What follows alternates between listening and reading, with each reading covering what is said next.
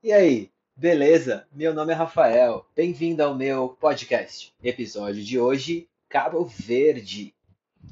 Cabo Verde é um país insular composto por um arquipélago de 10 ilhas, localizadas no Oceano Atlântico, a oeste da costa da África.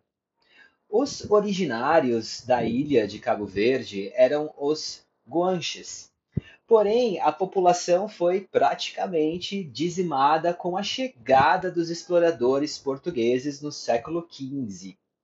Hoje em dia, a população cabo-verdiana descende de africanos que foram trazidos à ilha como escravizados e europeus que ficaram na região, principalmente portugueses, que foram os colonizadores da região.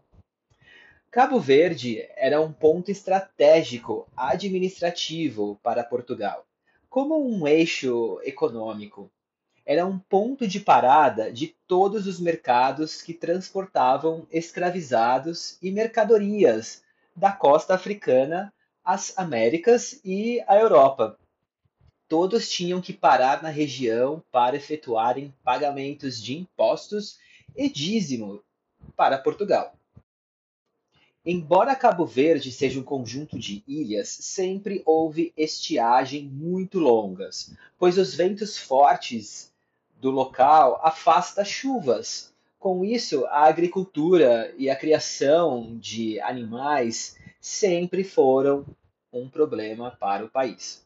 Como consequência, o arquipélago não tinha muitos recursos naturais para serem explorados, e com o fim do tráfico negreiro no século XIX, a economia cabo-verdiana sofreu um declínio significativo.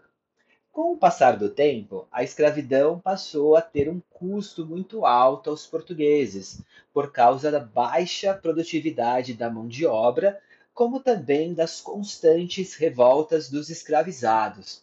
E em 1876 foi proclamada a abolição dos escravos. Apesar de não ser tão lucrativa, a colônia tinha um valor estratégico aos portugueses. O processo de independência do país foi extremamente lento e complexo, que envolvia fatores políticos, sociais e econômicos.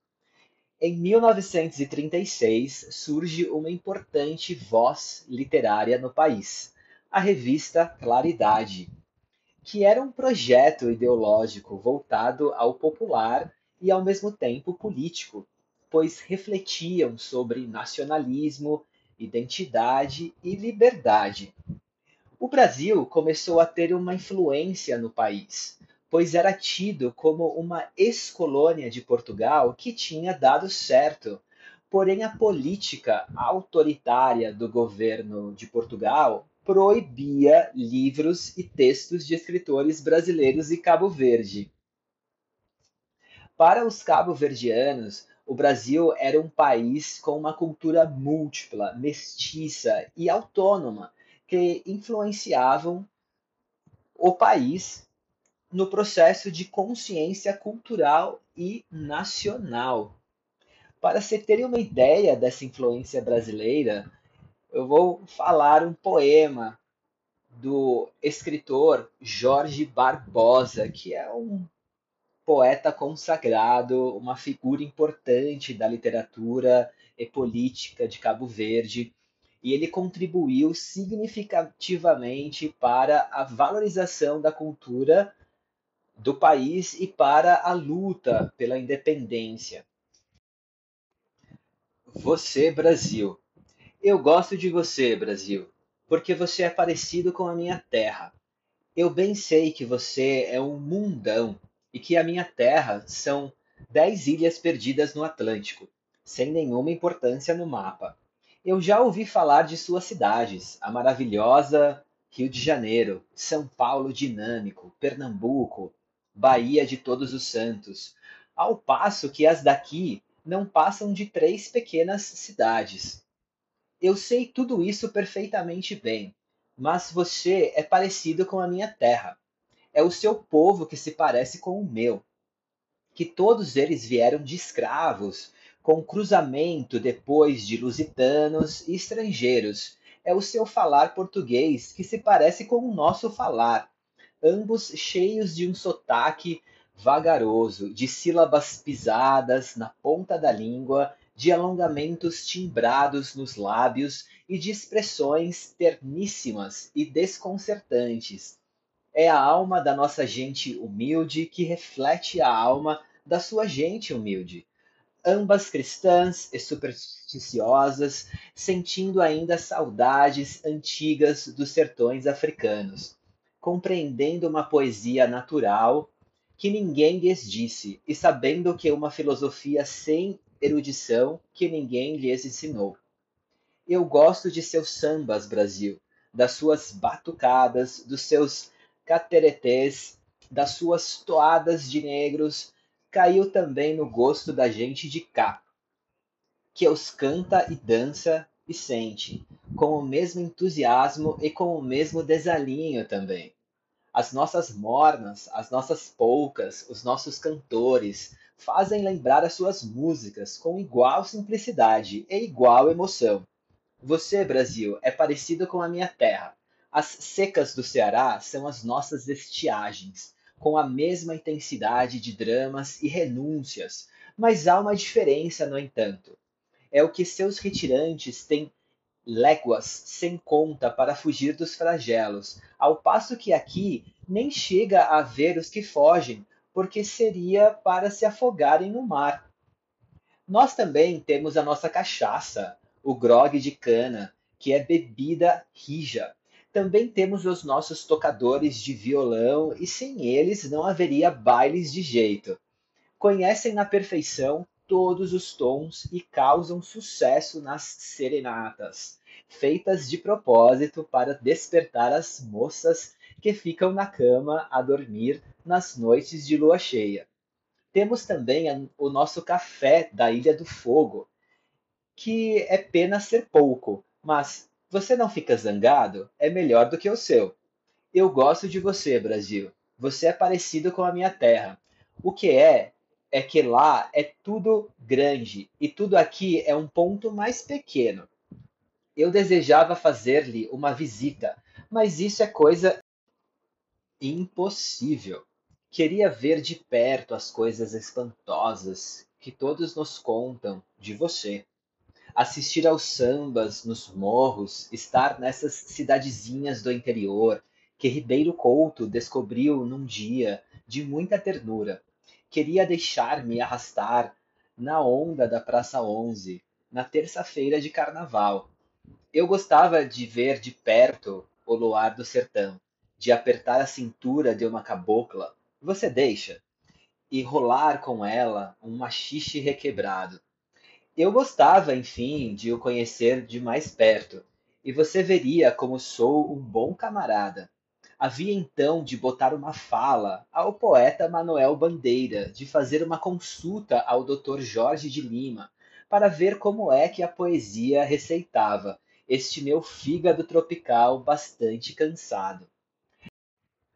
Havia de falar como você, com um i no si. Se faz favor, de trocar sempre os pronomes para antes dos verbos. Me dá um cigarro? Mas tudo isso são coisas impossíveis. Você sabe, impossíveis. Muito, muito bom esse poema, muito interessante. Com o tempo, foram surgindo outras revistas tão importantes quanto a Claridade, que buscavam aflorar uma identidade do, é, no país assim como aconteceu com o Brasil décadas antes, com o início da República e com a completa ruptura com Portugal. Portugal, recusando-se a conceder a independência às suas colônias africanas, se iniciou vários conflitos armados, incluindo a Guerra de Independência de Cabo Verde, que durou de 1961 a 1975, quando o país conseguiu se tornar independente devido à mobilização da população e da pressão internacional.